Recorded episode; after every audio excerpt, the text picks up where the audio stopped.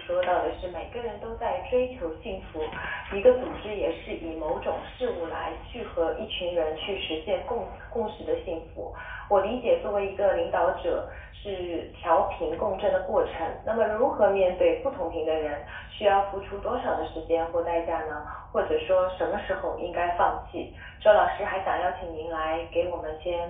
分享一下您的理解关于这个问题。呃，我想举个例子，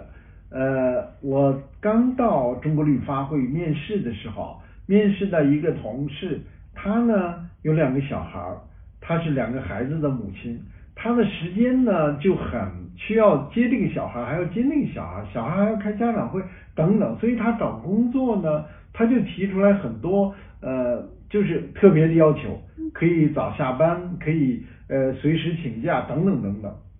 那要传统的来说，好像和一个组织就就有一定的不合。那么，但是呢，我们接纳了它，我们接受了这样一种做法，我们还美其名曰新组织形式。但事实上呢，这位同事在后来的几年中呢，为我们创造了巨大的价值，他的努力，他的工作，呃，都是不可替代的。那么，我想通过这个例子，就想说什么呢？我们有一些东西呢，是可以给时间，可以给灵活，可以给代价。但是呢，同时我们现在每一年呢，我都还坚持劝一些同事离开我们单位，因为呢，我们觉得我们啊不合，就是呃八字不合，不是八字不合，是呃他和我们的理想，我们的事业。呃，他的这种呃呃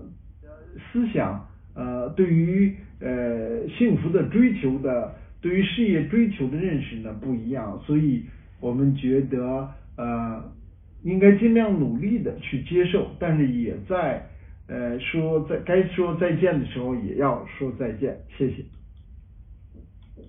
谢谢周老师非常非常实际的一个分享。那梅社长，您对于这个问题？